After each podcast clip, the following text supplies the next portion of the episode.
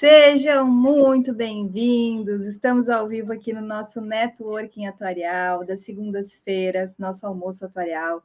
Hoje eu estou com uma presença super especial aqui, professor Jorge Andrade. Já vou passar a palavra daqui a pouquinho para ele. Para você que está chegando agora, curte o nosso vídeo. Embaixo aqui do vídeo tem uma, um chat. Se você estiver assistindo do celular, tem um chat.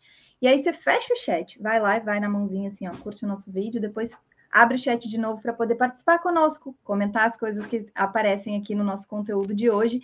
Nosso networking atuarial acontece todas as segundas-feiras ao meio-dia e até o final do ano a gente vai ter live todas as segundas-feiras ao meio-dia. A gente vai fechar 100 lives, olha isso, desde 2020, antes da pandemia. Lá em janeiro de 2020 a gente começou essa série de networking atuarial e aí desde então até o final do ano, a gente fecha uma série de 100 lives com esse propósito de conhecimento compartilhado, networking atuarial para ampliar as nossas possibilidades de entendimento do conteúdo atuarial. Esse movimento com o objetivo do impacto na evolução de todos nós como seres sociais, seres humanos com conhecimento de um conjunto de técnicas muito específico, uma ciência, uma habilidade em gestão de risco que pode ser utilizada no nosso networking atuarial e permite também a nós criarmos conexões para solucionar os gargalos, sejam eles sociais, empresariais e tecnológicos. Jorge, querido, seja muito bem-vindo. Vou colocar a tua apresentação aqui, mas antes disso, te apresenta para a gente, por favor. Bem, é, bom dia ou boa tarde a todos. Eu estou assim muito feliz, né, de estar aqui com vocês. Agradeço aí a Maris pelo convite. Eu fiquei muito lisonjeado com isso, né? Eu, eu, eu assim milito muito mais na área contábil do que atuarial, então eu até fiquei pensando, gente, regulação prudencial, um monte de atuário vai assistir vai dizer assim, ué, o que, que eu tenho a ver com isso, né? Mas assim tem tudo a ver, né? Porque a regulação prudencial, exatamente, ela busca ali calcular riscos, né? E riscos é o que é aquilo que que está muito ligado ao atuário, né? Então a gente vai ver aqui no, no passar das telas, né? Que realmente tem tudo a ver e a regulação prudencial afeta os atuários e os atuários ainda bem que afeta, né? Porque traz serviço para os atuários, aumenta o serviço dos atuários. Então a gente vai chegar a essa conclusão no final das telas. Bem, Muito gente. Bom. Jorge, aqui... antes da gente hum. entrar especificamente no nosso tema aqui, é, a gente já vai ter a apresentação aqui. Eu quero convidar a Simone, que está dando boa tarde para a gente. Todo mundo que tiver algum comentário, alguma pergunta, faça, por favor, durante a apresentação. Eu já combinei aqui com o Jorge da gente interagir, né? Eu vou tomar liberdade de chamá-lo e trazer as perguntas, porque, gente, a gente faz isso aqui ao vivo, né? A gente podia muito bem abrir aqui uma gravação e depois subir esse vídeo no YouTube, divulgar para todos vocês, dizer assim: ó, oh, gente, olha lá o conteúdo, aprendam lá. Mas não é esse o nosso objetivo. Nosso objetivo, logo no início, e eu mostrei para vocês, é networking atuarial, é criar conexões. Não é simplesmente, e já seria maravilhoso se fosse uma exposição, mas é uma interação. Portanto, usem. Hoje eu estou puxando a orelha, Jorge.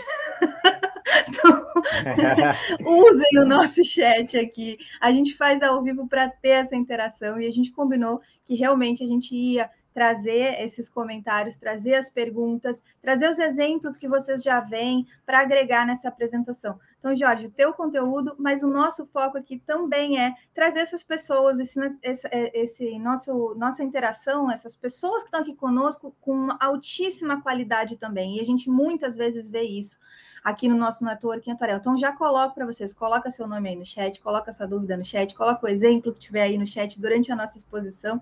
Jorge, agora sim, está contigo.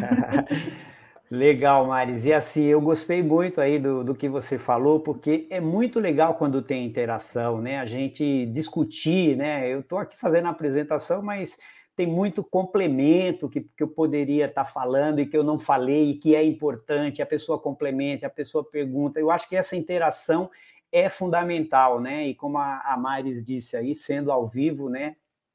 É, vocês têm essa oportunidade né, de fazer. Então, eu, eu gostei muito, gostaria que realmente vocês interagissem bastante. Bem, gente, aqui um pouco sobre mim, né? Eu, eu era membro do CPC até o ano passado, fiquei bastante tempo lá, então muito acostumado com normas contábeis. Na verdade, todas que foram emitidas do CPC, eu acabei participando é, de alguma forma, né? Olhando é, como foi feita, a audiência pública, enfim. É, e no mais aqui, o que eu vou dizer mais é que eu sou contador e sou atuário. O meu número, inclusive, é menos de mil, 956. Então, faz tempo que eu, que eu ando nessa área, né? gosto da área e, enfim, estou sempre aqui no lado dos seguros, previdência, capitalização. Ok?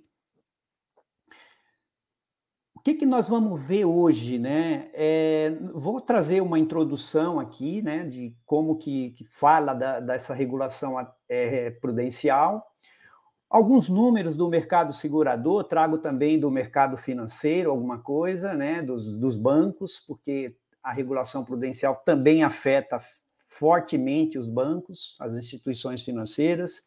A regulação, que eu estou chamando de regulação normal, né? aquela que não é prudencial, falar um pouquinho sobre ela, e, evidentemente, entrar mais a fundo na regulação prudencial, né? Que é exercida aí pelo Banco Central do Brasil, por exemplo, pela Agência Nacional de Saúde Suplementar e também pela SUSEP. Né? O, que, que, o que, que eles pedem é, nessa regulação prudencial? Né? O que, que ela se difere da, da regulação normal? É isso na verdade.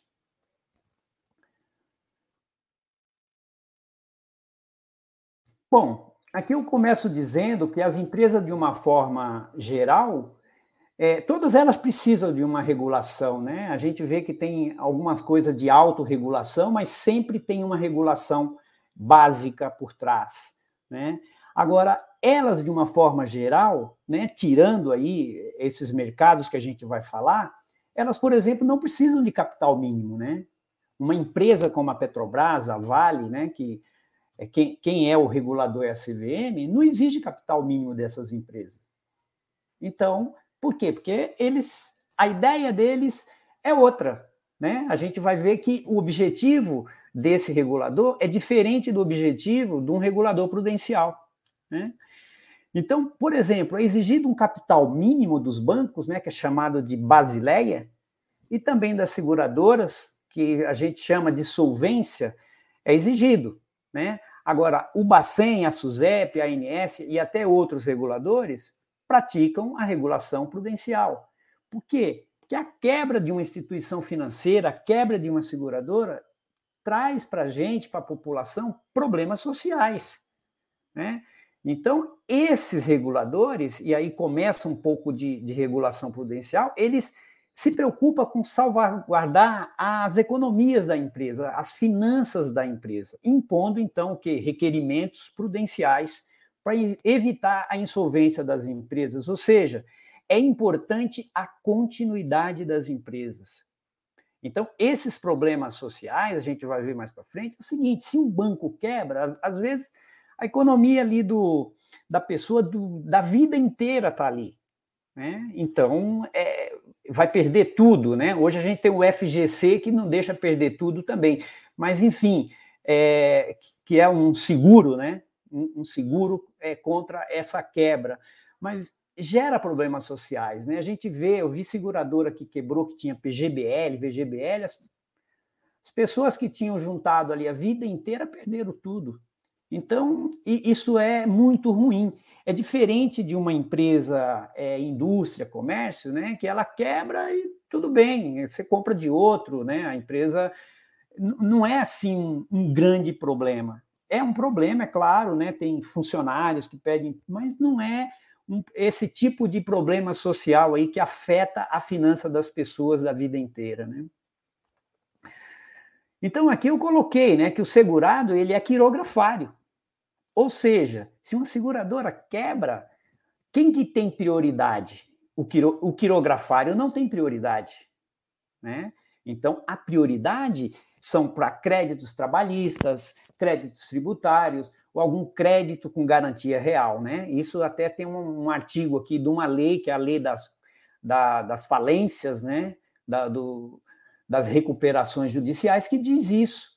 Então, é, é complicado, né? Então, por isso a regulação prudencial, assim, é ruim a regulação prudencial? Não. Regulação prudencial eu acho que é necessária, né? Exatamente por causa desses, dessas coisas. Agora, a gente fala de quebrar uma empresa, mas o que, que quebra uma empresa? Essa é a questão, né? E aí é que o regulador tem que ver onde é que quebra a empresa. Então, a gente vê que o que quebra uma empresa são os riscos. Né? Então, você pega, por exemplo, a seguradora, que o risco de subscrição é o mais importante. Né? Se você está ali emitindo prêmios insuficientes para poder pagar ali sinistros, né? é, é ruim. Né? isso quebra uma empresa, isso é um risco de subscrição. Se você constitui provisões insuficientes, porque você já está ali mostrando né, que não está tão bem, então o risco de subscrição precisa ser é, combatido, precisa ser regulado, precisa ser. Então, exige-se capital pelo risco de subscrição. Né? É, o risco de subscrição, pelas minhas contas aqui, representa em torno de 70%, 80% de toda a exigência de capital de uma empresa de seguros. Agora, quando a gente leva para o banco, por exemplo, né, o principal risco ali, o que, que é? O risco de crédito, né? Porque é o business do banco é conceder crédito. Então, o risco dele está maior ali. O business da seguradora é emitir a pólice de seguro, da cobertura. Então, o risco está maior ali. Então, no risco de crédito do banco é extremamente alto, né? Em termos de é, proporcionalidade ao capital que se exige de Basileia, porque é o business dele. Tem, então, mas quebra um risco de crédito também? Quebra qualquer empresa? Quebra qualquer empresa, quebra uma seguradora também. Então, exige-se ali para a inadimplência da, da, das pessoas, dos clientes, dos segurados, enfim, um, uma parcela de capital para risco de crédito, né? O que mais que quebra uma empresa? O risco operacional, né? As fraudes, né? Os problemas de sistema, né? De, de tumultos, enfim, coisas que, né? De funcionários ali errando também. Então, esses problemas também apesar de menores, vamos dizer assim, para quebrar uma empresa, mas também afeta. E aí a SUSEP vai lá e exige também uma parcela de capital para isso. E, por fim, o risco de mercado, né? O risco de mercado quebra empresas. Você, por exemplo, está alavancado em dólar, né? Você tem muito, muito ativo em dólar, se o dólar cai, você perde o seu ativo, você perde o valor do seu ativo. E se for o contrário, se você tiver passivo, mas o dólar sobe, você também pode perder bastante dinheiro, porque sua dívida vai subir, né? E a questão de taxa de juros, né? Questão de. É... Eu caí aí, Maris? Não, não, estamos aqui. Ah, tá. É que para mim aqui deu uma. Veio uma. Deixa eu ver aqui. Ah, voltou aqui. Não. É, então, a, o risco de mercado é outro, né? Então, esse é o parágrafo seguinte que eu coloquei aqui, né? Que esses riscos aqui acabam sendo ruins e eles são o quê? Por acaso são aqueles que são, é, vamos dizer assim, regulados pelo, pela SUSEP, no caso, que é os quatro, no caso do Banco Central, os três, né? Que é o risco de crédito, operacional e de mercado.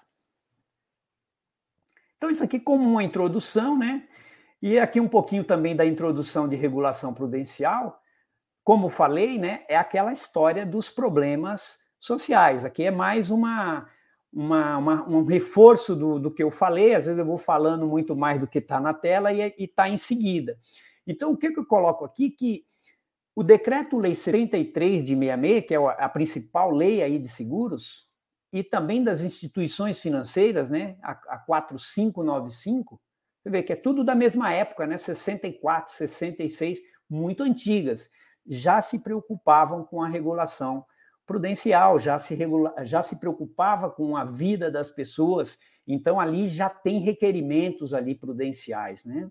Agora, é só no Brasil que tem regula... É, regulação prudencial? Claro que não, né? Porque isso acaba sendo geral, no mundo inteiro vai ter aí essas empresas e, e, que podem quebrar e não devem quebrar, né? O regulador, a preocupação dele é a continuidade das empresas. Mari, fica à vontade aí se surgiu pergunta, tá? Tá.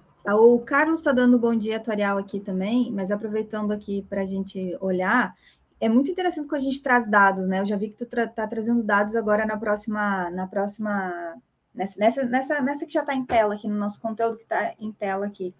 Mas é também interessante a gente olhar o, a importância histórica disso, que é o que tu trouxeste um pouco, né? Essa atuação do órgão regulador, ele tem, tem um impacto lá na sociedade como prevenção, né? E como cuidado em relação à manutenção dos negócios. Essa é a visão que a gente olha, ah, o regulador tem essa função. E também tem a função de é, proteger o próprio mercado em si, porque quando a gente possibilita que as empresas não sigam algumas regras básicas de estruturação de capital, a gente é, tem aí uma concorrência desleal aparecendo.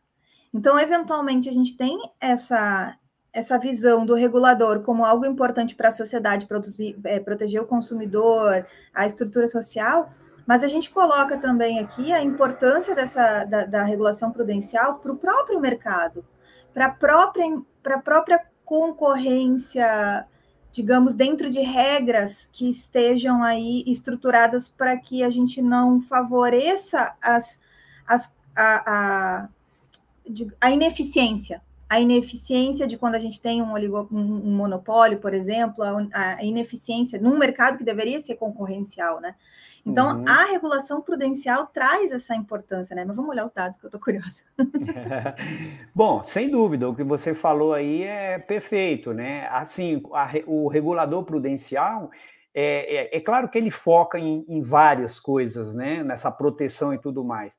Mas, assim, a preocupação maior dele é realmente a solvência da empresa, né? Então, é, todas as preocupações da regulação normal são válidas e, e são colocadas, né? A gente vai ver até aqui um pouco mais para frente nas telas é, essa, essas preocupações todas, né? Listadas.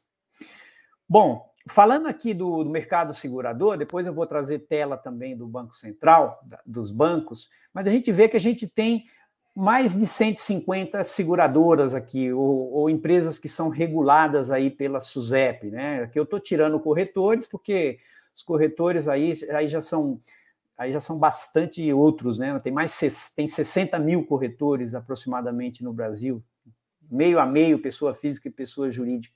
Mas assim, vejam que é um mercado que ele tem ali é, mais de um trilhão de reais em provisões técnicas, né? Eu estava brincando com a Maris aqui, né? Os atuários, os número de, o número de atuários é muito pequeno, mas o, os números que eles trabalham são muito grandes, né? E aqui eu estou falando só do mercado aberto, né? Não estou nem falando aqui do, dos fundos de pensão nem nada. Mas assim, um trilhão de reais de provisões técnicas. Então, esse é o nosso mercado. E ele exige o quê? Ele exige ativo garantidor. Né? Exigindo ativo garantidor, os ativos garantidores também estão tá na ordem de um trilhão de reais. E esses ativos garantidores são aplicações financeiras, ou seja, o mercado segurador acaba fomentando o mercado financeiro, financiando o mercado financeiro, financiando o governo, né? Porque você tem títulos públicos, financiando, é, inclusive, é, fazendo aquisição de ações, né, que, que também faz parte ali dos ativos garantidores, portanto, fomentando ali o mercado acionário, o mercado de capitais. Se bem que eu acho que as seguradoras brasileiras ainda é, destinam uma, uma parte muito pequena ainda para o mercado aí é, de capitais, né? Mas a gente está vendo, né? É 277 bilhões de prêmio em 2020, eu peguei um ano fechado aqui, e um lucro de 17,2 bilhões de reais. É, é, bastante coisa. A gente vê que é uma rentabilidade de 15%. E eu peguei um ano aqui que não foi muito bom, né? Peguei um ano um tanto atípico, né? Por causa da pandemia. Né? Essa rentabilidade no ano anterior foi bem melhor do que 17,2%. Agora imagina, uma rentabilidade de 17,2 é realmente impressionante, né? A gente não vê isso em outros mercados. Né? Eu, eu faço, eu falo de análise de balanço, dou aula de análise de balanço, às vezes pego um, um, outros mercados para comparar, outros países para ver lucratividade, né? Pega as empresas aí de, dos Estados Unidos, as grandes empresas e tudo mais, você vê que ali está em 5%, 6%, 7%. Então, aí você pega o mercado segurador, eu já vi seguradora que dá 50% de rentabilidade do patrimônio líquido. Ou seja, a cada dois anos ela duplica seu patrimônio. É impressionante, né? Então é um mercado pujante, um mercado que tem crescido nos últimos anos, desde o plano real para cá cresceu bastante, tem crescido ainda mais. E aqui a gente só vê um vermelhinho, né? Que é na resseguradora. É, o lucro, né? Na verdade, todas as resseguradoras praticamente deram lucro, só que o IRB, né? Só o IRB deu 1,6 bilhão de, de prejuízo, então ele acabou carregando o mercado, né? Ele é, é bem maior. Né? Então, um pouquinho aqui de números para vocês terem uma ideia aí desse mercado de seguros, previdência e capitalização, mercado aberto. E Jorge, esses dados assim no nosso mercado trazem ah, uma oportunidade evidente que existe, né? Que é em relação às próprias alterações recentes e que vão entrar agora nos próximos dois anos, três anos, que seja cinco anos no Brasil, do IFRS 17 né, que é um tema também que tu te aprofundas, e é um tema, inclusive, que eu me aprofundo também. Inclusive, quem não sabe, aí tem a turma 5 do IFRS 17 que está com inscrições abertas, depois me chama no inbox lá, eu posso botar os links aqui também, se for o caso. Mas ele traz o IFRS 17, alinhado ao IASB, né? Essa, esse alinhamento de visão do mercado é, financeiro, ou seja, as seguradoras dentro da estrutura de stakeholders voltadas para os interessados, que são os investidores. Eu quero uma transparência, uma equivalência na, no formato de mostrar as demonstrações financeiras, os relatórios financeiros, para que eu consiga enxergar neles qual é o risco que aquela seguradora está assumindo, para daí sim olhar essa margem de 17% aí, esse lucro, né? É, esses valores, é, no caso ali tá, tem valores, né? Mas esses os percentuais ali correspondem, no caso do, da seguradora Vida e Previdência, dá os mesmos valores. Né? É, mas olhar esse valor de 17, 14, 25 com um olhar baseado no risco que se assume, né? Porque olhar um mercado desses uh, sem a gente ter a clareza do risco a gente diz assim, nossa, mas está ganhando dinheiro demais, né? Bom, é uma, uma, oportunidade excelente de mercado com o investidor. E aí, se o investidor não tem a transparência nos relatórios financeiros do nível de é, risco que está sendo assumido por aquela empresa, ele também não tem entendimento devido para desenvolver esse mercado, para colocar dinheiro e desenvolver esse mercado, para comprar esse prêmio de risco aí, buscando essa rentabilidade. Então, olha a oportunidade que a gente tem com a implementação do IFRS 17, trazendo esse olhar dos mercados financeiros internacionais. E como tu bem disseste, no Brasil, a gente ainda tem uma, uma, uma penetração dentro do mercado de seguros baixa em relação ao que a gente pode ter no mundo inteiro, né? A nossa cultura de seguros ainda é baixa. E como é que a gente aumenta isso? A gente aumenta isso aumentando o número de empresas, inclusive, a nível de APO, a, nível de investimento na bolsa, a nível de, de tendo investidores é, dentro para compor capital e aumentar esses, esses, esses, e suportar esse crescimento do mercado que a gente pode fazer no Brasil. Então, a gente está diante de uma oportunidade imensa num mercado que é promissor, porque quando tu traz esses dados aí fica evidente o, o, nível de lucratividade que a gente pode ter e o prêmio de risco que todos nós, como investidores, podemos comprar também, né? Então você vê ali, é uma oportunidade imensa aí, uh, escancarada aqui para a gente com os dados que o Jorge trouxe. Muito bom, Jorge. Legal, Maris. Realmente, ó, essa questão aí do da penetração do seguro no Brasil realmente é muito pequena, né? Nós estamos aí, tem uma publicação da Suíça que sempre sai aí de o PIB, a relação prêmio PIB, né? O Brasil ali sempre figurou ali vigésimo, vigésimo primeiro, né? Só que bem distante do primeiro lugar que é Estados Unidos, né? Que tem um assim é impressionante a cultura dos seguros lá. Então assim eu vejo que hoje o brasileiro tem mudado devagarinho, eu acho que isso tem crescido anualmente. Se a gente pegar em 94, era 1% dos prêmios, é, 1% do PIB era prêmio, né? Hoje a gente já vê aí 5%, 6%, né? Se a gente considera o seguro saúde e tal. Então, é, é tem crescido e tem muito espaço para crescer e tem muito espaço para o atuário, né? Porque o atuário é o profissional que calcula esses riscos todos e todas as seguradoras vão precisar, né? Então, isso realmente é extremamente é, importante. A Maris falou de FRS 17, né? Eu tenho aí ministrado vários cursos né, de FRS 17.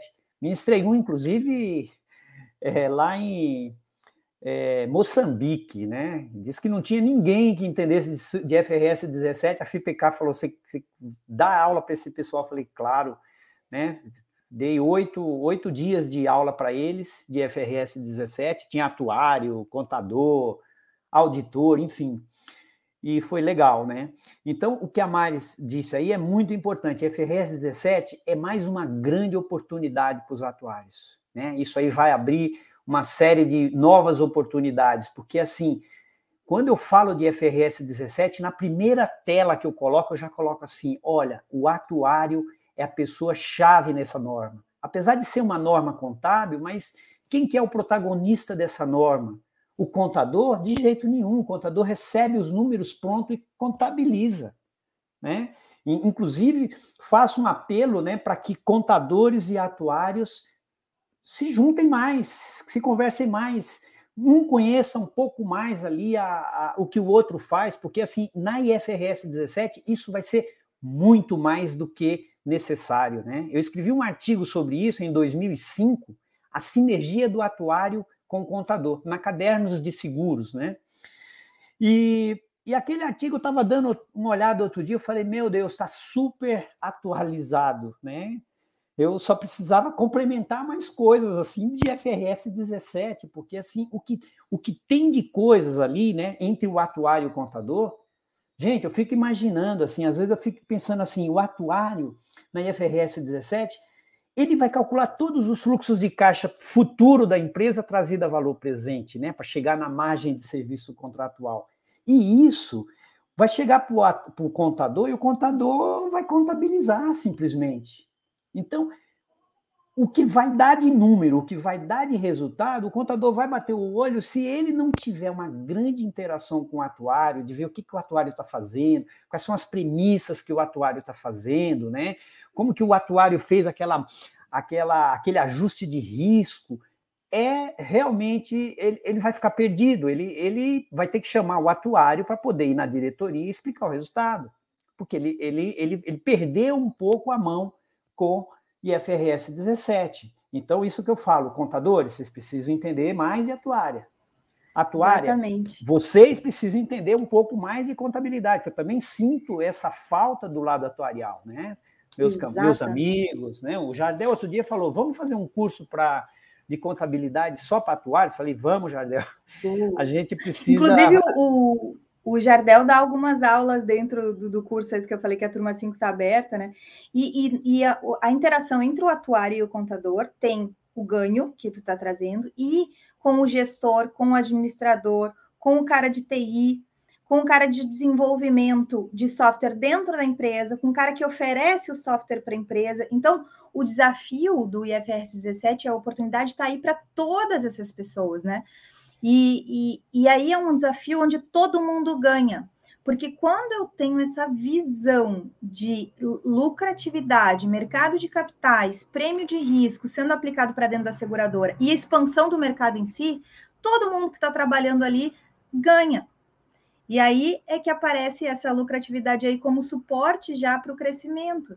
Então, assim, a gente tem que realmente se integrar, por isso a proposta aqui de network editorial, para a gente é, para poder trabalhar no ganha-ganha, sabe? Trabalhar no, na evolução de todos nós. É, se a gente não conversa a mesma língua, se a gente não troca, a gente está perdendo, a gente está deixando dinheiro na mesa, a gente está deixando crescimento na mesa. E isso é, é uma oportunidade que não dá para deixar passar. Então, muito importante essa, essa linha aí que tu trazes de interação. E a outra coisa que eu ia colocar, já deixar um convite extra aqui. Na semana passada, olha só que coincidência, a gente fez uma live específica sobre ajuste de risco de FRS 17, no IFRS 17. Eu assisti. O, é, tu estava presente. O, o, Lucas e o, é, e e o. Ai, meu Deus do céu, fugiu o nome agora. Ai, no ao vivo. Mas busquem ali no canal, assistam quem não sabe o que, que é lá o ajuste de risco, qual é esse. Está disponível aqui, aproveitem e já retomem lá, se for. E aproveitem, entendam tudo aí da, desse tema de FRS. Não é o nosso tema específico de hoje, mas já que a gente entrou no assunto, que fique bem claro a oportunidade, a janela que está passando aí para todo mundo. Sem dúvida, sem dúvida. E eu, eu, falo dessa interação, né? Eu, eu, destaco a interação do atuário contador, porque eu acho que é a maior. Mas eu, destaco, eu, eu também falo da interação com o pessoal de TI, porque precisa verificar né, qual é a quantidade de dados que precisa rodar, qual é a arquitetura que se precisa, de software, de hardware, de tudo. Essa conversa do atuário é importante com, com todas as áreas, com financeiro, com enfim. Então, realmente, eu acho que FRS 17 vai dar um up aí na profissão atuarial. Eu não tenho dúvida disso, viu? Mas, enfim, vamos, vamos seguir aqui um pouquinho mais, né? Vamos é, falar dos números do mercado bancário, né?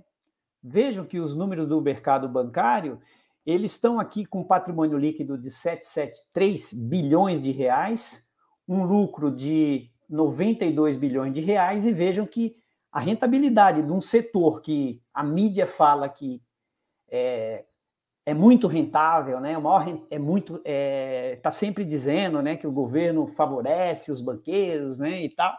Veja, 11,90. Tudo bem que caiu bastante de 2019 para 2020, né, em função da, da crise aí, né, da, do crédito, enfim, da pandemia. Então, muita, eles se reforçaram as provisões, né, as, as chamadas PDDs, que agora para nós uma palavra mais bonita, né, impairment, o impairment. Então, é, isso fez com que a rentabilidade caísse um pouquinho, mas vejam, mesmo em anos anteriores, 16, 14, o mercado segurador bate, tá? Comparando ano a ano, o mercado segurador não bateu só em 2020, bateu em praticamente todos os anos. Então, são números muito grandes, né? O mercado segurador deu 17 bi, eles deram 92, né? Mas com a rentabilidade um pouco é, pior aqui no caso, em função da pandemia. Mas um mercado que tem uma excelente rentabilidade também e exerce aí uma regulação prudencial também. Né? Bem, gente, é, Aqui eu vou falar um pouquinho de regulação de uma forma geral, né? Então, o que é a regulação, né? É um conjunto de normas que são aplicadas ali às empresas. Os reguladores vão lá e colocam essas normas. E qual é o objetivo? Reduzir a simetria informacional. Esse é um dos objetivos, né? É, então, aqui no caso de, de CVM e tal, fala do desenvolvimento do mercado de capitais, né? É, então, fala aqui também que é, os reguladores acabam assumindo uma postura reativa em determinadas situações, porque o mercado é muito dinâmico, né, muito sofisticado, e muitas vezes os, os reguladores nem acompanham. E aí tem que até ter uma regulação, vamos dizer assim, de uma maneira reativa, né, e não proativa. Muitas vezes acontece nesses mercados que são assim muito criativos, né? Então, aqui eu peguei uma, uma definição de regulação do Ildícibus, né, que é, é um grande contador aqui do Brasil. A regulação pode ser compreendida como um conjunto de normas coercitivas, né, emanadas do Estado ou dos órgãos com poderes para tanto relativas a determinadas atividades ou área de conhecimento. Então, um pouquinho de regulação. É, aqui está dizendo também que a regulação ela visa influenciar o comportamento dos agentes econômicos, né, das empresas, é, em relação ao que elas teriam se não houvesse regulação, né? Então a ideia é, pô, se não houver, se não houvesse a regulação, poderia o negócio andar solto. Então a, aí você influenciando o comportamento, colocando regras para poder o quê? Corrigir falhas de mercado, distorções, coisas que não fazem bem aí para o pessoal, para os usuários, né? Há até três teorias, né, sobre regulação. Eu coloquei, eu só listei elas aqui. Teoria do interesse público são as principais, né? Teoria da captura e teoria da competição entre grupos de interesse. Então, cada um tem, tem aí a sua definição e tal, né? Um, uns agem mais em prol da, da população, da coletividade, outros nem, tanto, nem tanto, né? Tem algum interesse, mas, enfim, a regulação é, tem ali também as suas teorias, né? Para comparar a regulação prudencial com uma regulação normal, eu trouxe aqui, por exemplo, a posição da CVM com relação à regulação, né? Ele fala lá que atividade regulatória é um conjunto, né, de princípios extraídos sobre o que se deve esperar da regulação, qual o seu alcance e suas limitações. A CVM, o que que ela zela, né? Zela pelo mercado de capitais. Ela quer proteger os investidores.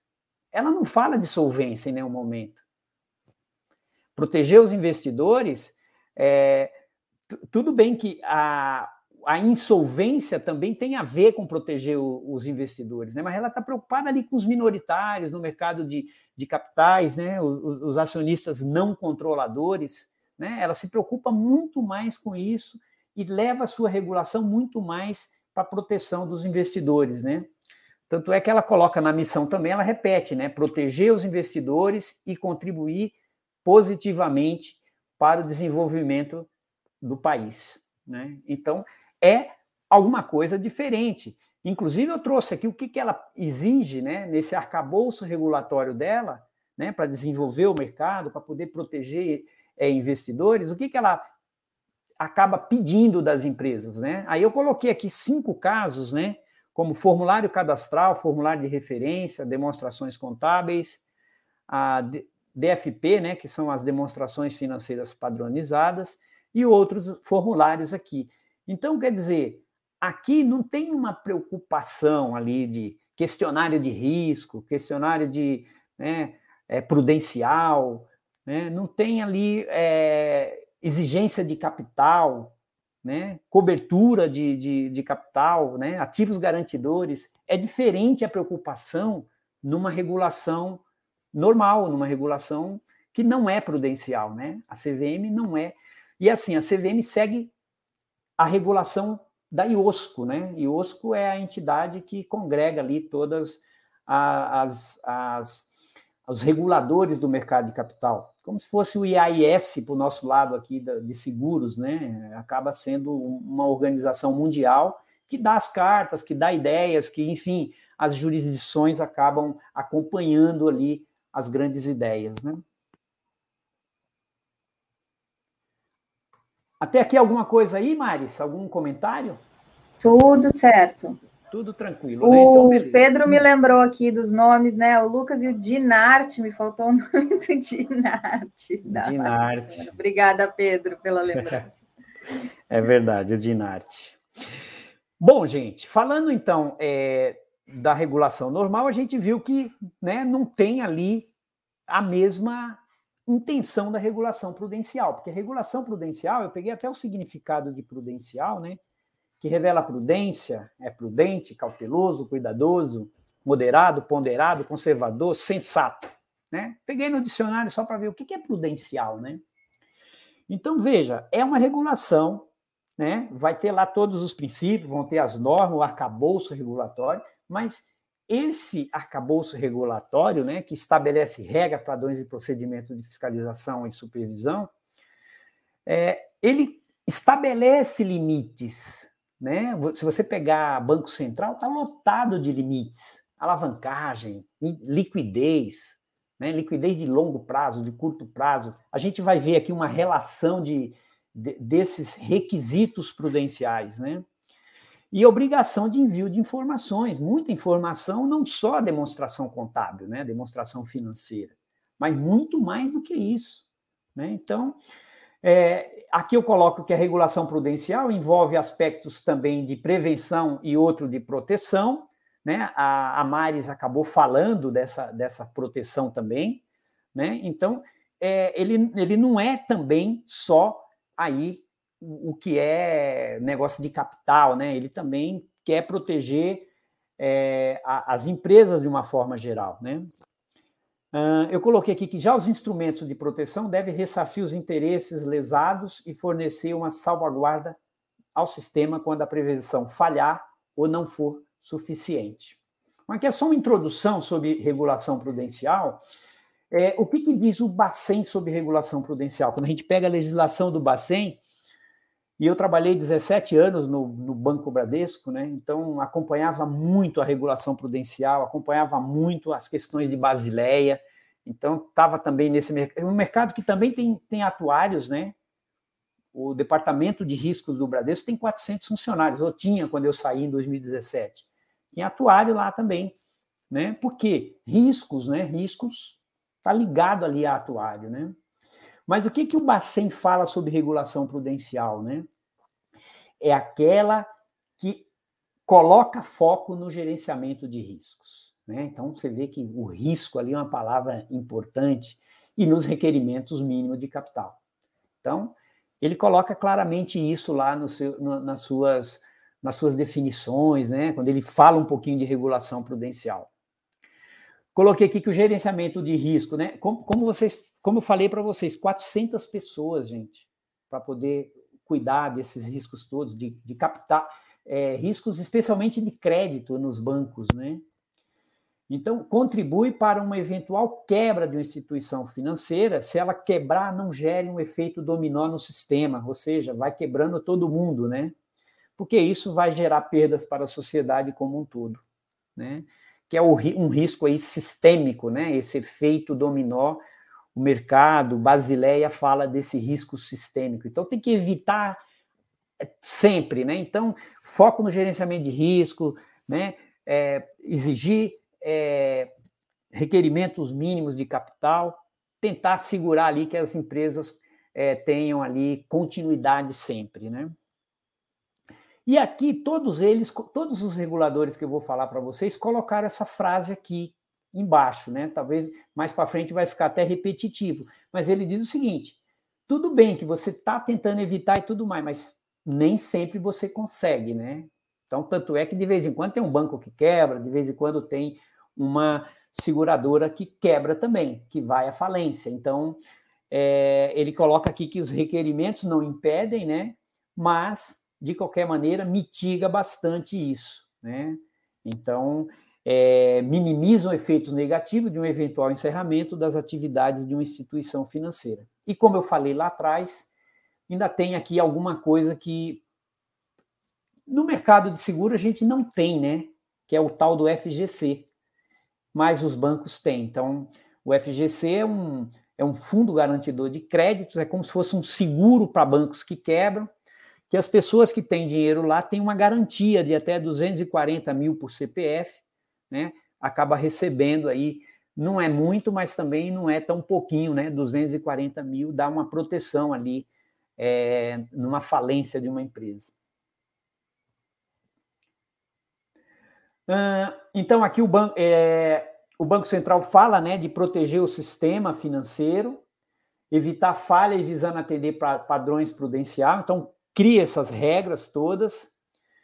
A, a Febraban também entra nessa aí, né? Diz que um sistema financeiro saudável, ético e eficiente é condição essencial para o desenvolvimento econômico, social e sustentável do país. Aqui um pouco mais de estatística, pessoal. Peguei o último do Banco Central, né?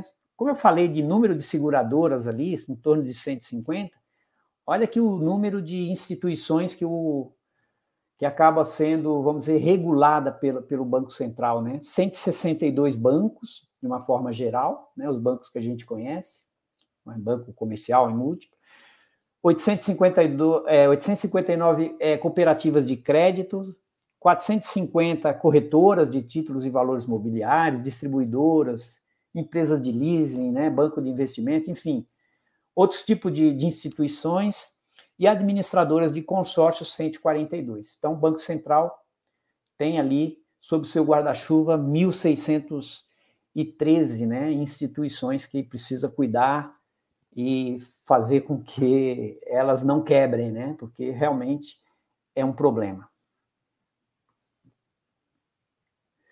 Outra coisa da regulação prudencial que a SUSEP acabou trazendo em 2021 foi a segmentação. Né?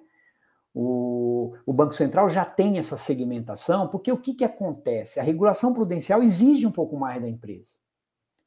Exige um pouco mais do que uma regulação normal. Ele tem a regulação normal e, além disso, uma regulação prudencial. Né? Então, é, empresas pequenas, às vezes, têm um custo muito grande para poder acompanhar uma empresa grande, que tem mais, né, tem mais recurso, tem mais. Então, a segmentação foi importante, né? E o Banco Central segmentou, né? Colocou lá quais são as grandes, as médias, as pequenas, segmentou cinco segmentos ela fez, né? Então, nessa segmentação, empresas menores devem seguir regras mais simples, né? Regras que têm menos custos, né? Então a gente está vendo que isso está acontecendo também na seguradora, né? A gente está vendo. Chegar em seguradora fala um pouco mais sobre isso, né? O que está acontecendo que esse ano tem empresa que, por exemplo, deixou de ter comitê de auditoria. Era um custo. Eu acho que é importante para a governança, né? Porque a governança também é uma palavra-chave aqui dentro da regulação prudencial. Mas, assim, para empresas pequenas, S3 e S4 no mercado de seguros, por exemplo, uma das coisas deixou de exigir o, o, o comitê de auditoria constituído, deixou de exigir demonstrações contábeis é, semestrais.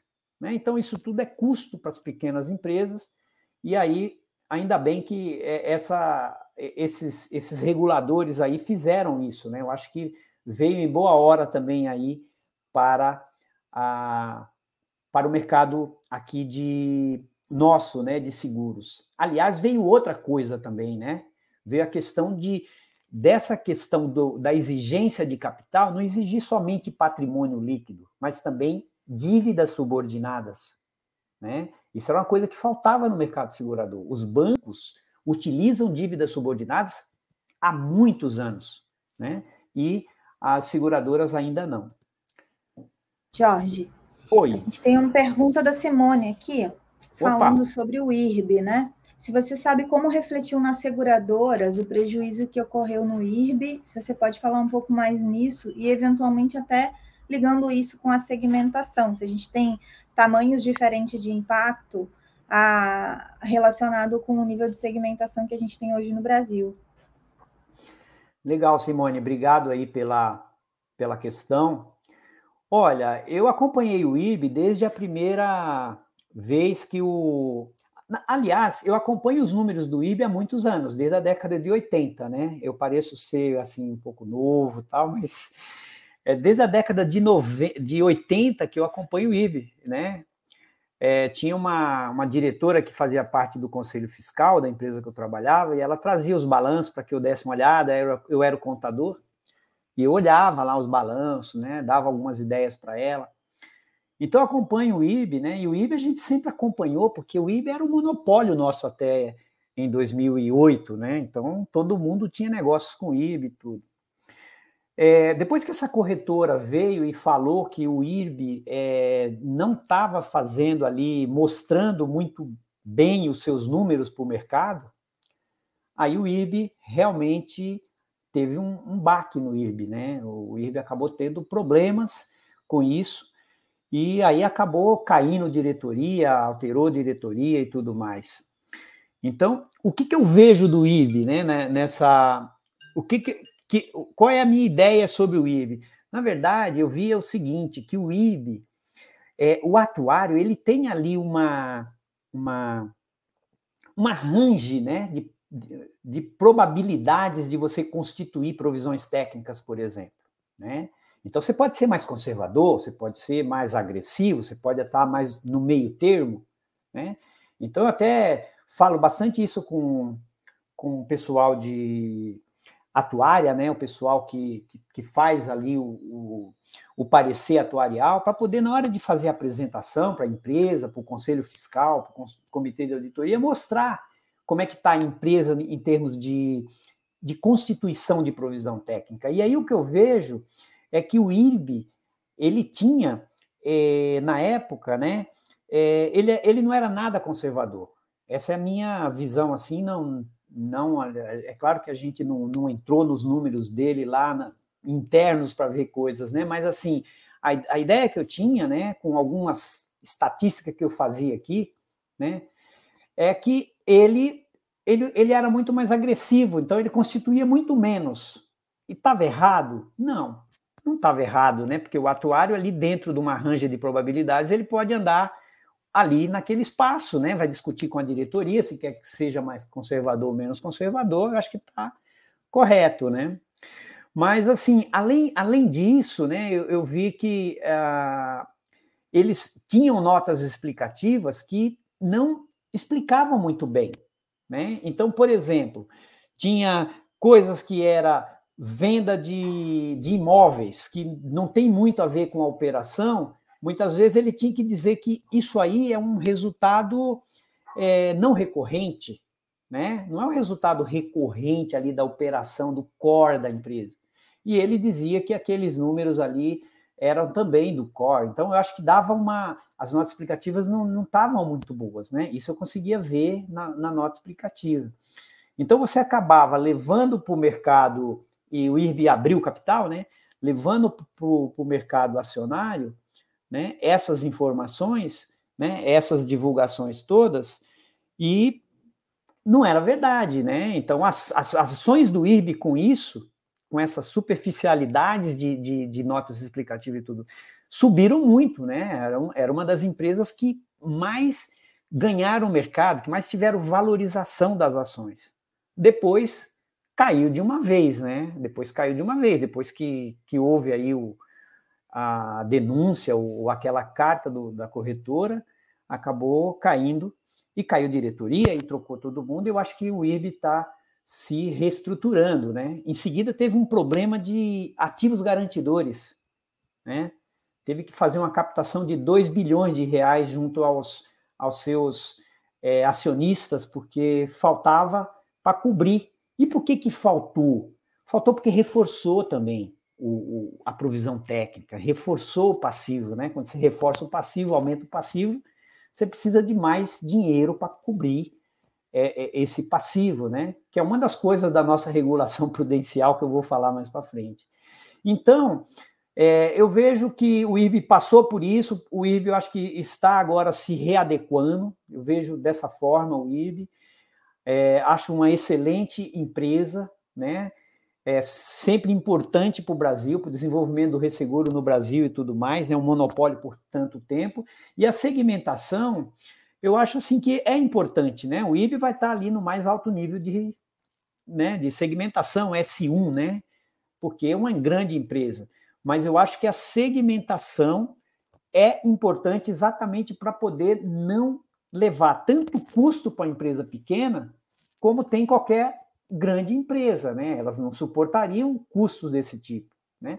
Então, a gente vê que preparar demonstrações contábeis, chamar auditor para poder auditar, e tudo mais, tem um monte de custos, né? E tirando, a, o comitê de auditoria tem custo, tem que pagar os, os, os membros, né, todo mês e tudo mais. Eu acho que a segmentação é muito importante. Eu não sei se eu respondi direito à pergunta, se podemos seguir.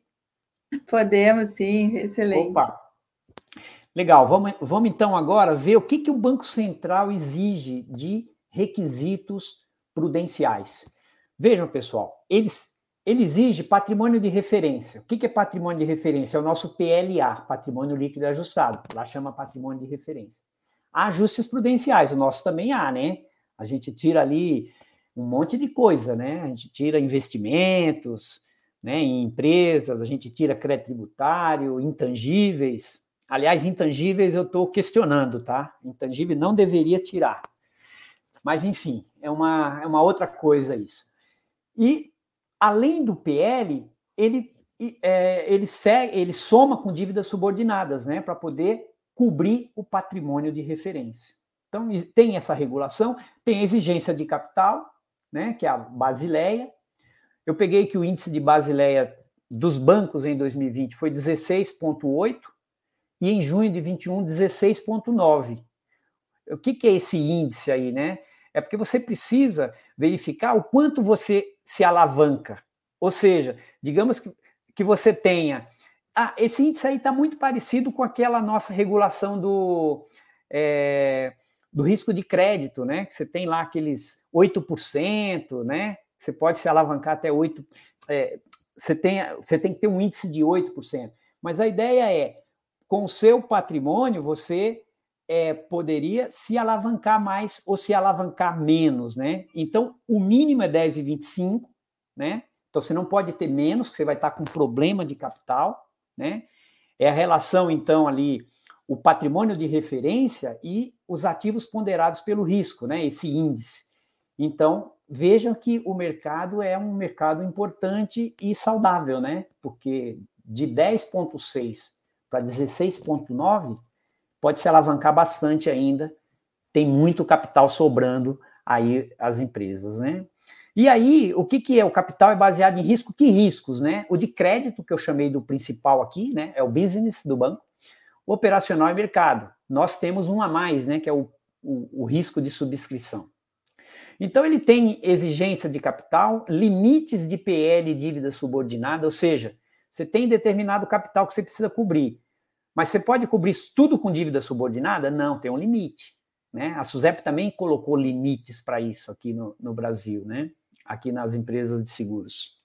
Tem limite para imobilização, você não pode ter um, um, o seu imobilizado maior do que 50% do patrimônio líquido, então isso aí vai penalizar, inclusive, a exigência de capital, o patrimônio de referência. Vai ter que ter estrutura de gestão de risco, né? Eu dei o exemplo de vocês, para vocês, as, os bancos têm grandes departamentos de, de, de riscos, né? Exige é, que o plano de contas seja padronizado, COSIF, como a SUSEP também exige, né? Fazendo um paralelo. Exige auditoria contábil atuarial independente, isso ele coloca como requisito prudencial, mas isso aqui também é um requisito normal, né? O pessoal de CVM também exige isso, né? a CVM também exige.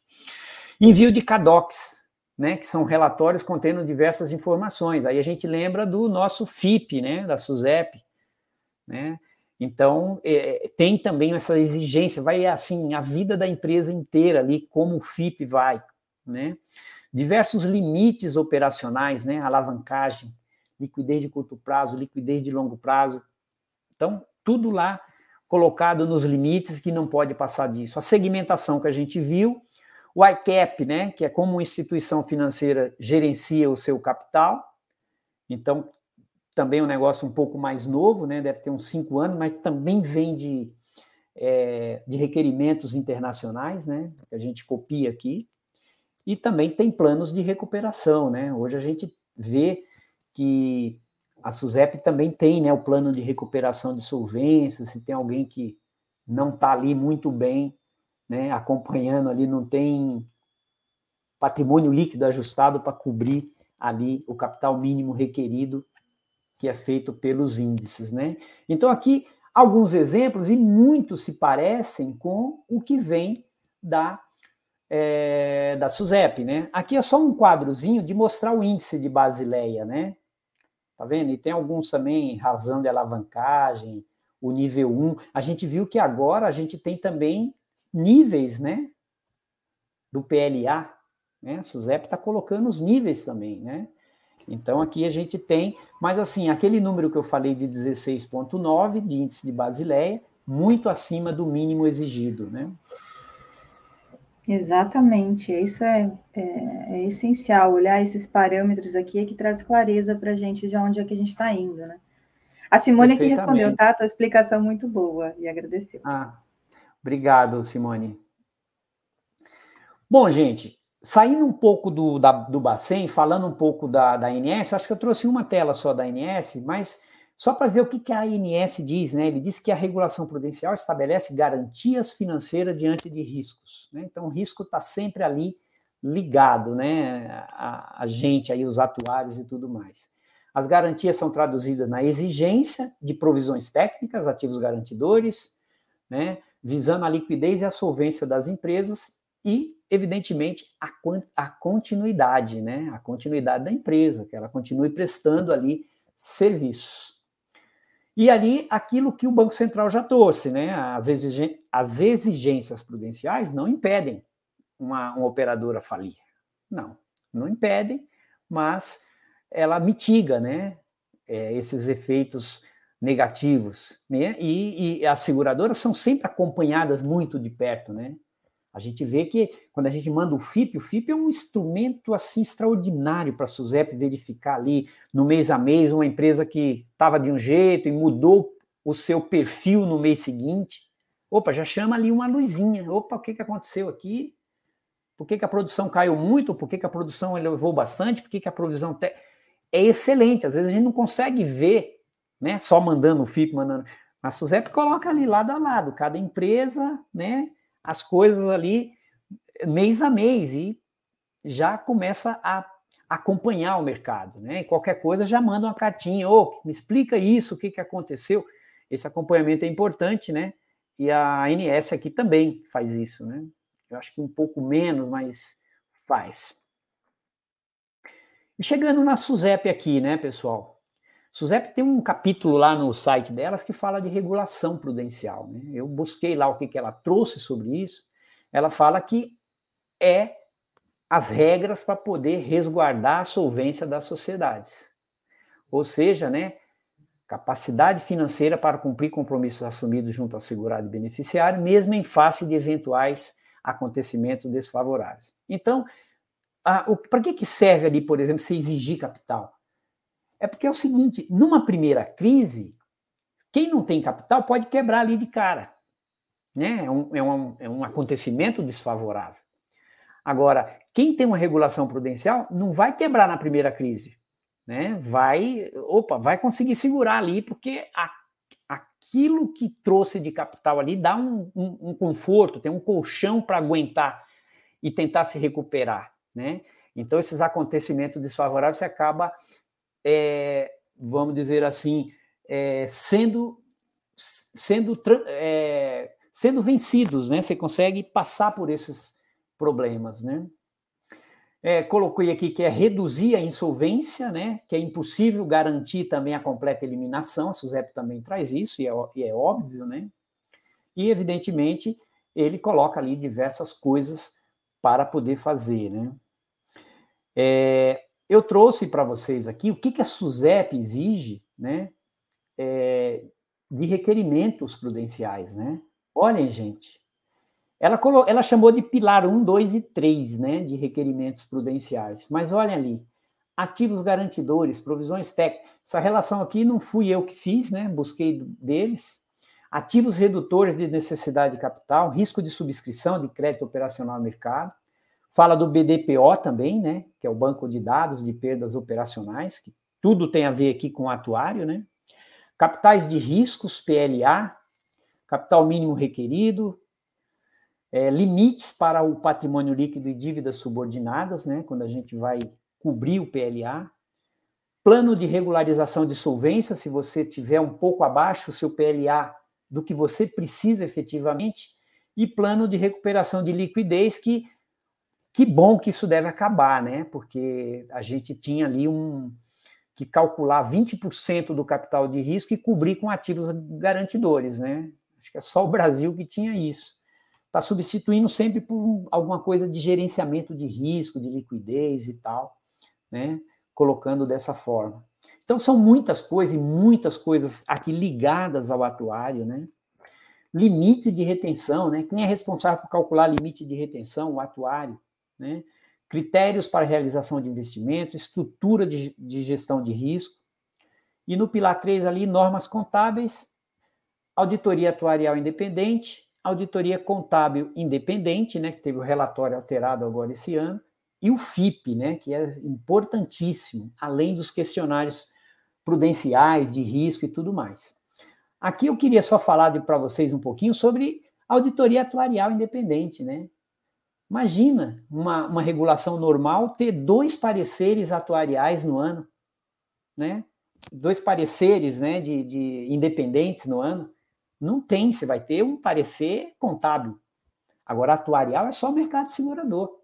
E eu acho extremamente importante, né? Porque o atuário, ele faz os cálculos, o, o, o, o, auditor contábil talvez não conseguiria é, fazer uma, uma auditoria sobre números, né? Assim, cálculos atuariais, né? Aqui não.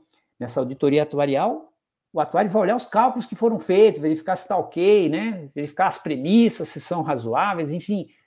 Então, é um mercado diferenciado aqui, né?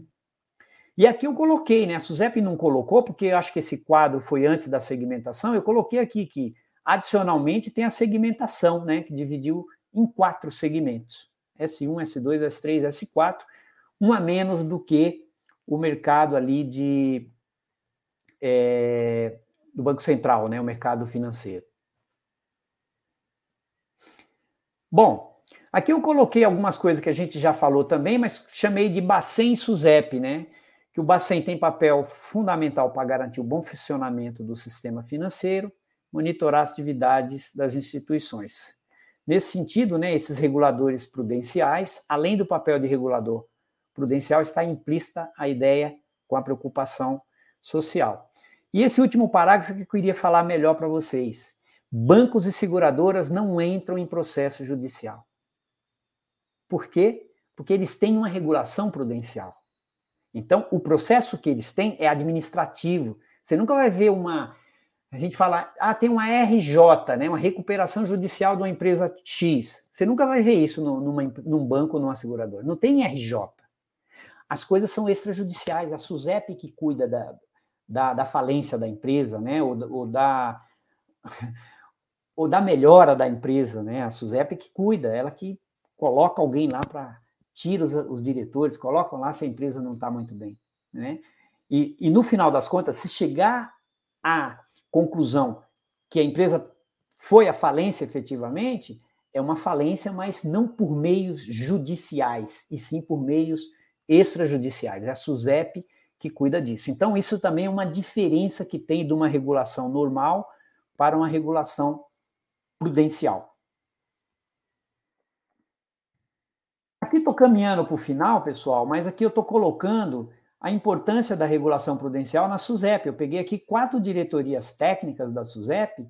Vejam que na 3 e na 4, ó, coordenação geral de regulação prudencial, né? Uma das partes da diretoria 3.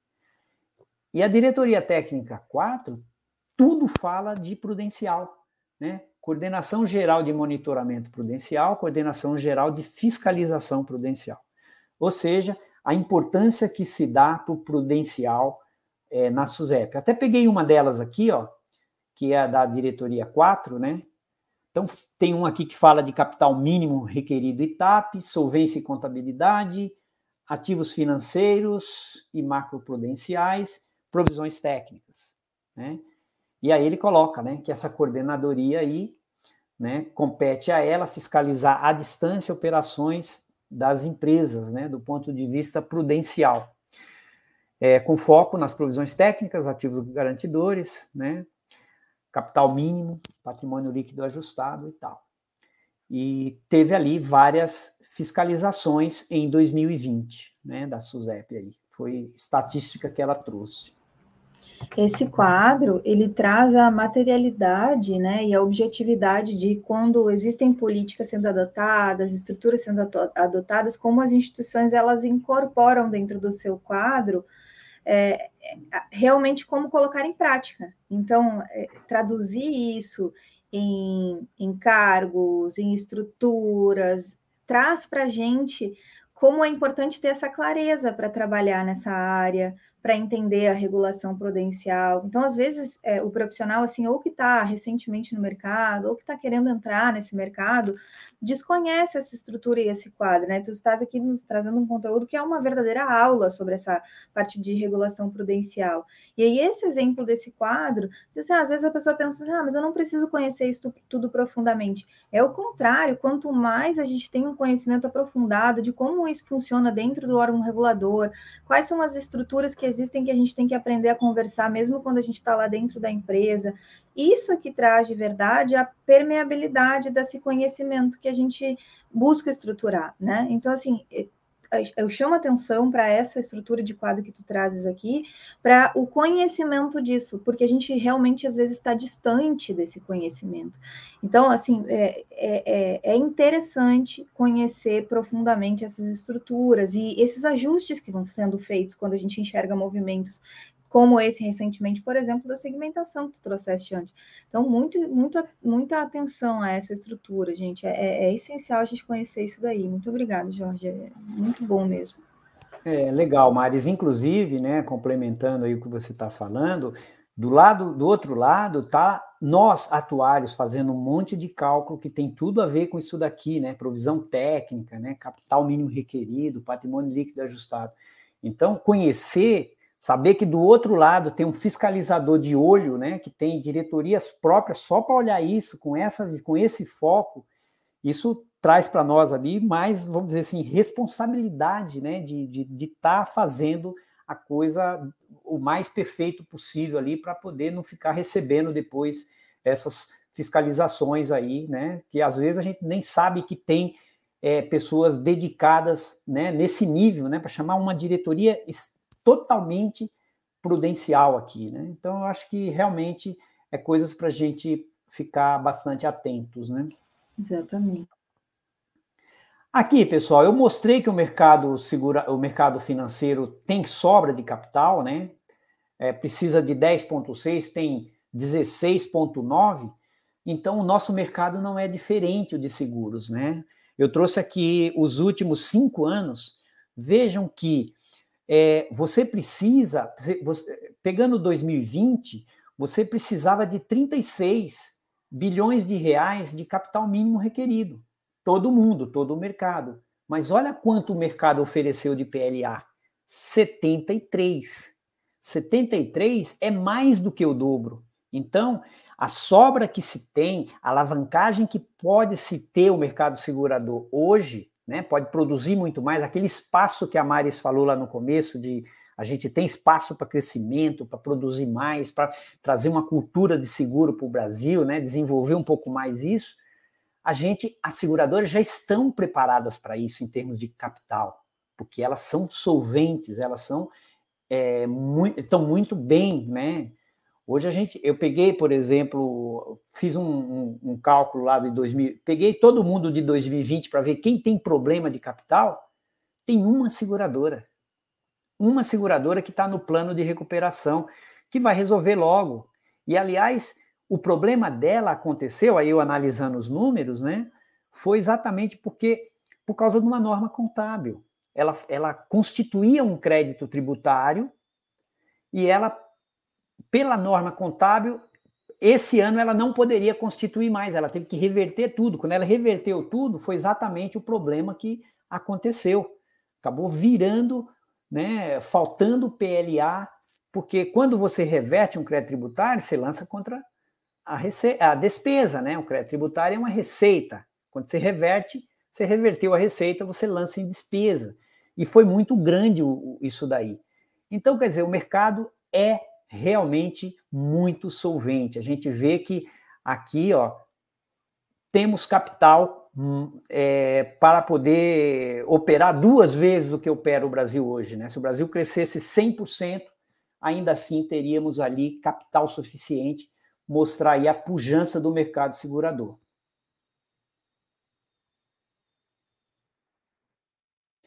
E aqui a última tela, praticamente, pessoal. Eu fiz aqui umas observações finais, né? Que a regulação normal é um conjunto de normas aplicadas, se preocupa com desenvolver o mercado de capitais, protegendo investidores, ou mesmo exige regras que norteiem e contribuem para a redução da simetria informacional. Na regulação prudencial, os reguladores emitem normas com requerimentos de solvência das entidades, além desse, da, da, das outras de regulação normal. Né? A regulação prudencial exige da entidade mais ações do que na regulação normal. E no, nesses mercados aí, eu diria que tem muito a ver com risco, tem muito a ver com estatísticos, com, uma, com matemáticos, com atuários, né? E a regulação prudencial está muito ligada a isso. Né? A gente viu ali os requerimentos e você vê que tudo, praticamente tudo, está ligado aí à atuária. Né? Departamentos como a atuária, contabilidade, departamento financeiro, jurídico, dentre outros, precisam ficar muito atentos aos requerimentos atuais e os que estão por vir, uma vez que os requerimentos mudam muito de um período para o outro. Né? A gente viu esse ano, por exemplo, mudou bastante coisa, entrou dívida subordinada, Pô, mas o que é dívida subordinada, né? né? Dívida subordinada é como se fosse um, um PL, gente.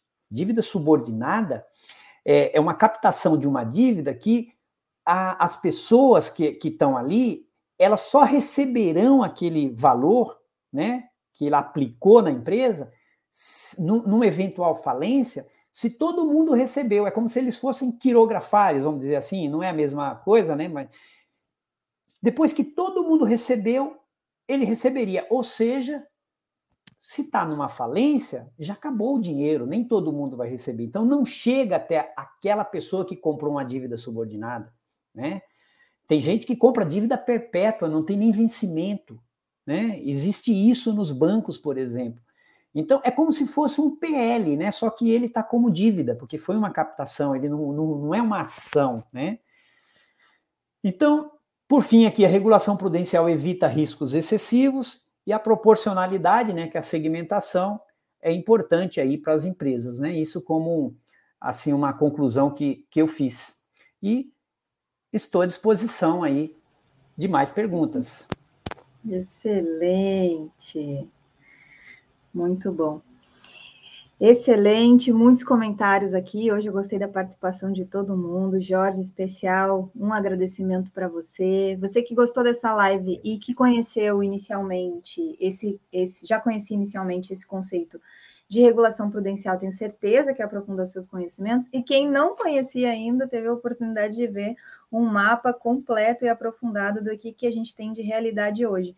E também a gente trouxe esses conceitos que existem conflitos de interesse, estruturas de desafios, e a gente sempre enxerga esses desafios como grandes oportunidades para os atuários, para os contadores, para os administradores, para os executivos, para todo mundo que é da área de TI, inclusive, para quem está dentro dos órgãos reguladores e está dentro da estrutura governamental como um servidor também, existem desafios e oportunidades de crescimento.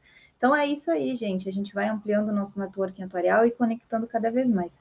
Muito obrigado, Jorge. Na próxima segunda-feira, a gente vai ter um tema essencial e importantíssimo que a gente não abordou aqui ainda no canal. A gente vai falar sobre tábuas geracionais com o Sátiro, que é um atuário excelente também, e a Raquel, vamos ver se ela vai conseguir estar é, à disposição aqui com a gente, fez uma dissertação de mestrado há 10 anos atrás já sobre tábuas geracionais, quando ainda o assunto era inovador, né, em termos de implementação no, no, no Brasil, e, e ela, ela não está no Brasil, então o desafio que a gente tem é o desafio de fuso horário, então, já se agendem aqui, próxima segunda-feira, vou mandar e-mail para quem não está cadastrado ainda, tem o link de cadastro, que é o atuariagestãoderisco.com.br, pode se cadastrar lá para receber o nosso e-mail, eu sempre vou convidar todo mundo para almoçar na segunda-feira, e, e também tem a possibilidade de se inscrever aqui no canal do YouTube, que aí você é avisado, ativa o lembrete já das lives de segunda-feira, até o final do ano a gente fecha 100 conteúdos atuariais, e o próximo vai estar incrível, assim como esteve essa hoje. Olha, aqui tem vários agradecimentos, Israel, como sempre, ótima apresentação. O Pedro, querido, Jorge, parabéns, tema super importante. Simone, querida também, os temas são, são muito bons sempre, é verdade. Eu sou sempre privilegiada de ter com a gente aqui a disponibilidade desses contatos, como é o caso do professor Jorge aqui conosco. Querido, muito obrigada. Maris, eu não tenho palavra para agradecer, né? É um prazer é, falar aí na, no seu canal. Gostei muito, como falei, do convite, né? E eu acho que é um tema importante para o atuário, né? A princípio parecia que não, regulação prudencial que eu tenho a ver com isso, né? Mas assim, eu acho que é um tema bastante importante para o atuário, tem tudo a ver com o atuário, né? Tem mais a ver do que com, com o contador, com uma empresa, né? Mas o atuário é que acaba recebendo aí todos esses, esses, requisitos, né, e essas responsabilidades de cumprir tudo isso, né, com um monte de cálculo, né, um monte de... Então, agradeço, agradeço a todo mundo aí que participou, que fez pergunta, né, achei bacana, muito bom, e espero participar de novos. Estarei na Vamos. próxima semana vendo essas tábuas geracionais aí também, para aprender um pouco mais. Vamos marcar as próximas. Gente, a gente tem. É, é, inclusive, essa semana, quando eu fui lá no IBA, né, no Instituto Brasileiro de Atuária, eu encontrei presencialmente, por pura coincidência, né, por aleatoriedade, como a gente fala, o Heitor, querido é, Rigueira, né, Heitor Rigueira, que é um atuário reconhecidíssimo já há muitos anos, e ele me perguntou, Maris, mas não termina os temas, não? Porque, né? Eu falei, não, não terminam os temas, sabe por quê? Porque a gente tem a visão de interface com diversos profissionais na área de gestão de risco. E a gente tem a visão de quanto mais a gente consegue adentrar nessas interfaces, é o ganha-ganha que eu venho falando aqui. É, é, o exemplo é as interações que a gente tem tido. Muitas vezes eu recebo uh, comentários e, e, e, pessoas dizendo: Nossa, aquela pessoa que teve lá na live, eu encontrei ela depois de um evento e eu aprendi XYZ e apliquei na minha empresa. Então, assim, é esse é o caminho, compartilhamento de conhecimento. Quanto mais pessoas a gente tem compartilhando conhecimento e, e, a gente vai ter o nosso mercado crescendo. Se a gente tem nosso mercado crescendo, vai ter oportunidade para todo mundo, para contador, para atuário, para administrador, para empresas maiores, para empreendedores que querem desenvolver startups nessa área de seguros, que tem um monte de desafios aí.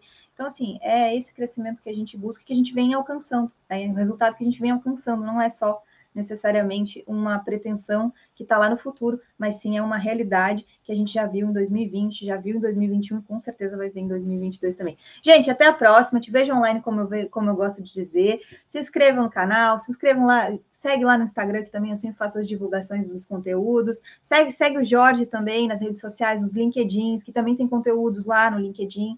Então, assim, convite em todos os lados, compartilhem conhecimento, tamo junto, até a próxima segunda. Bom almoço tutorial para todos. Valeu!